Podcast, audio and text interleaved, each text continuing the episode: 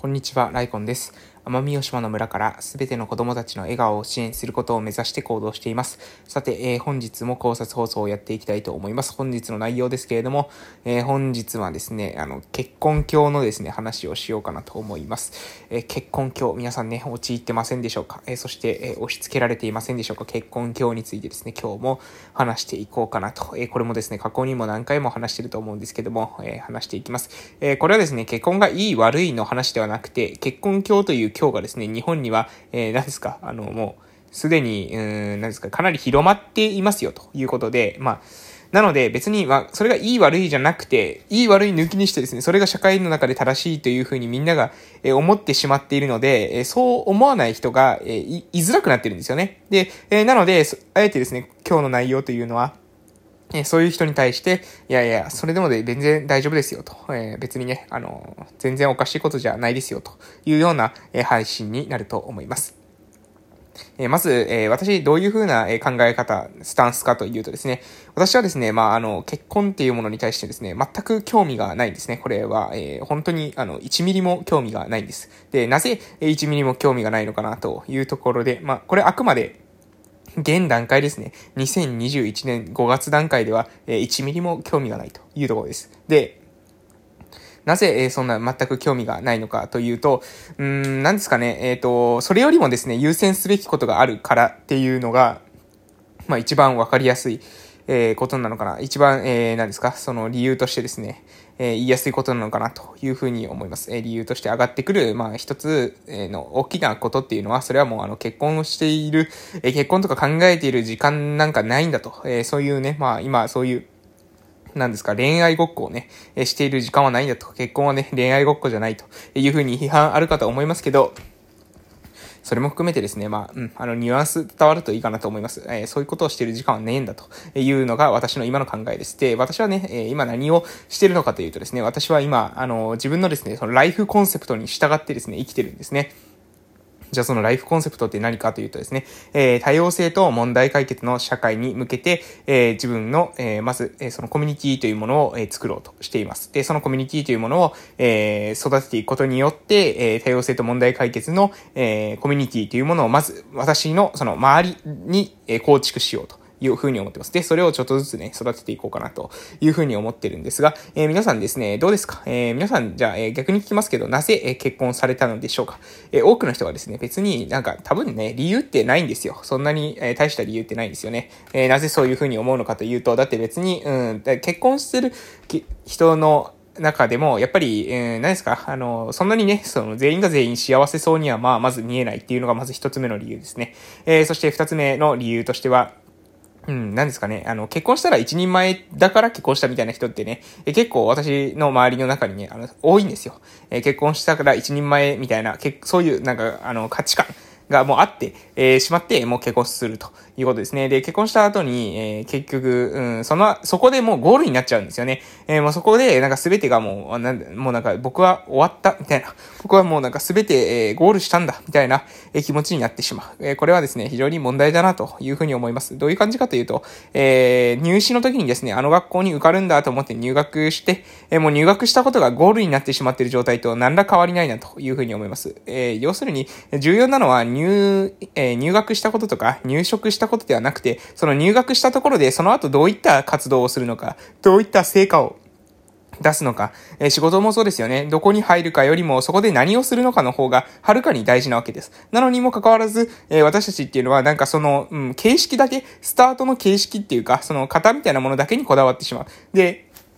こだわったことによって、え結局ですね、もうそれでもうそこを入ってしまえばもうそのゴールしたと思うわけなんですよね。違うんですよ。ゴールしたんじゃなくて、スタートしたんですよね。スタートしたはずなのになぜかみんな、みんなもうそこがですね、手段が目的化してしまって、そこに入りさえすればいいみたいな感じで、もうそこでゴールした気になってしまっているというようなところがあるんじゃないかなと思います。じゃあ私たちの、私はですね、今、その入った時っていうのは、そのゴールしたんじゃなくて、スタートしたんだよというふうに話しました。じゃあそのスタートした後のゴールって何なのかっていうことなんですけど、これこそがですね、私が考えているのはライフコンセプトですね。私たちの人生、あなたの人生は、えー、どういったテーマを持ってますかと。あなたは何のために生きてるんですか？えどういった価値観に基づいて自分の人生というものを進んでいくんですか？っていうのが、ライフコンセプトという問いです。あなたの人生の核ですね。コンセプト。えー、これを問うているわけですね。で、これが、まあ、答えられない人っていうのは多いんですよ。で、なぜ答えられないのかっていうと、みんなそこまで考えてないからですね。そんな深いこと考えずに、なんか周りの人のですね、様子を見て、えー、周りの人がこうなってるから、えー、俺もこういう風にしよう。えー、周りの人が結婚しだしたから、俺も結婚しようみたいな、はい、こういった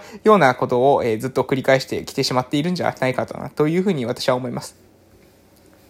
なので、えー、もしですね、これを、この配信聞いてくださっているあなたがですね、結婚したいというふうに思っているのであれば、えー、ぜひ、えー、していただければいいと思います。で、えー、別にしようかなとは思ってないんだけれども、周りの人がですね、まあいろいろ、えー、砂漠る、えー、私たち島の方言だったら砂漠るっていうんですね、砂漠るっていうのは何でしょうね、なんだろうな、段取りをするというか、えー、まあ、うん、あの、おせっかいを焼くみたいな感じの時にも使ったりするんですけども、あの、そういったことをね、あの、する人はいるんですよね。あの、なんかね、もう私なんてもう帰ってきてからですね、何百回、えー、言われたかわからないですね。あの、あんたは彼女がいるの、彼氏がいるの、彼氏はいないですか？あ、まあ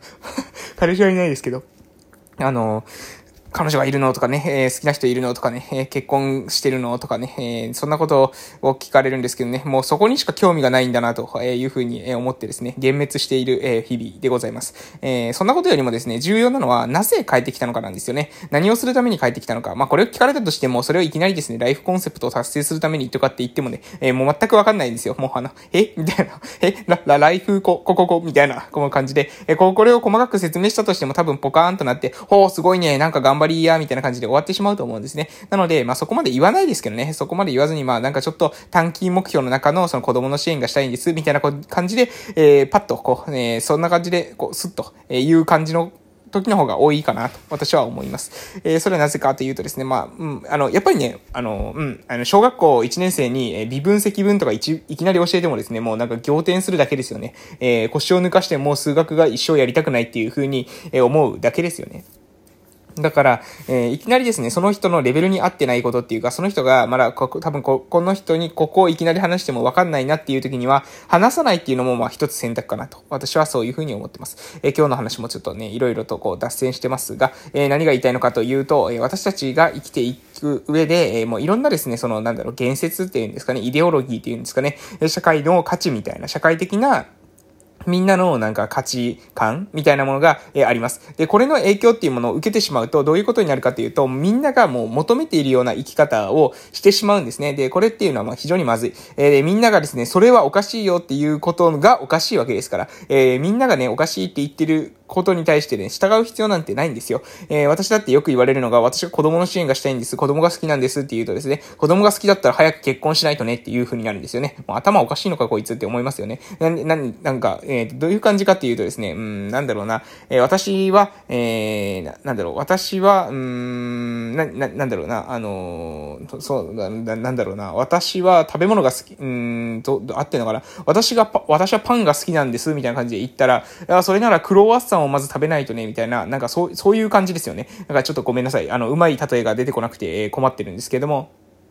ああ、ああ、えっと、あれ、あれかな？あの、お酒が好きって、お酒が好きって言った時に、えー、私はね、なんか、なんだろう、えー、お酒が好きって言った時に、うん、じゃあまずはビールやな、みたいな感じ？なんかそ、そういう感じ？えー、違うな、なんかちょっと違うな。ウイスキーが好きなんです、みたいな言った時に、ああ、じゃあお酒が好きなんやな、だったらこれやな、みたいな感じの、その、なんだろう、思い込み？思い込みっていうのがみんなあるんですよね。その、うん、あの、こ全然そう言って違うことなんですよ。その、何ですか、子供が好きなことと結婚に興味があるかっていうことは、これは関係ないんですよね。別にその、だって子供って、その、何ですか、だって、だって自分の子供だけ子供っていうふうに思ってるのかが、あの、よくわからないですよね。頭がなんか、そんな、で、なんで子供が好きだから、あの、それって、なんか子供が好きだから自分の子供を持つっていう発想っていうのは、な、なんだろうな。あの米が好きだから、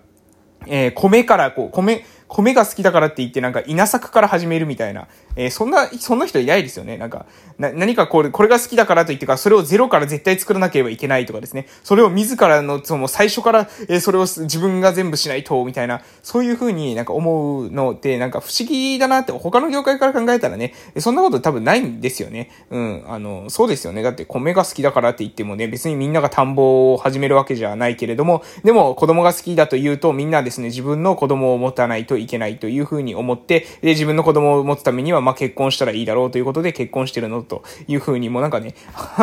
かっこわら、みたいな、もうなんか面白いな、この人たちっていうふうに思いながらですね、いつもちょっと冷ややかな感じで関わっているというところです。はい。えー、今日もですね、えー、相変わらず、ちょっとね、あの、皆さんの、あの、何ですか、気分を悪くするような、えー、配信を させていただいてるんですけども、もうね、思ったことをね、はっきり言いましょう。えー、えー、これ、私もね、この、あの、この配信をね、こう通じて、えー、皆さんに伝えたいことは一つ、自分が、えー、思っていることっていうものは、もうどんどんですね、えー、発信していって構いません。周りの人からね、何と言われようが、発信して構いません。そうすると、えー、それでですね、それによって、えー、相手がですね、うわ、こいつはコントロールしにくいなと。えー、こいつはね、めんどくせえやつだなと思ったら、まあ、閉めたもんなんですよね。めんどくせえやつだと思われた方がいいんですよ。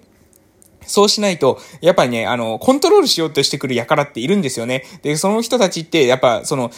普通こうだよとか、みんなこう言ってるよとかっていう言葉がもう得意で、で、それ、そのことによってですね、私たちをコントロールしようとするんですね。普通はこうだからとかっていう言葉がもう罠なんですよ。で、その普通によって私たちを縛って、えー、自分の都合のいい方向に誘導しようと、えー、する人がいます。えこれは意識的なのか無意識的なのかわかりませんけれども、常識という鎖を使ってですね、私たちの人生をコントロールしようとしてくる人がいるんですよ。で、こういった人たちに対してその鎖をですね、断ち切ってノーと、えー、突き返してやると、えー、その人たちはですね、こいつはなかなかコントロールが難しいな、厄介なやつが来てしまったというふうに思って、で、あなたに対してですね、その鎖をかけてくるって、こ鎖がね、えー、何回もかけてきたとしても何回も断ち切ればいいんですよね。で、そうやって何回も断ち切るとか、あ、こいつはなんかね、その、あの、縛れないと。えー、こいつはこう、鎖ででコントロールができないやつなんだということで、また別の人のところにその人たち行ってくれますので、えー、何回ですね、いろんなことを言われたとしても自分の価値観と違ったらノーだと。えー、ノ脳を相手に突きつける勇気をね、持っていただけたらいいかなと思います。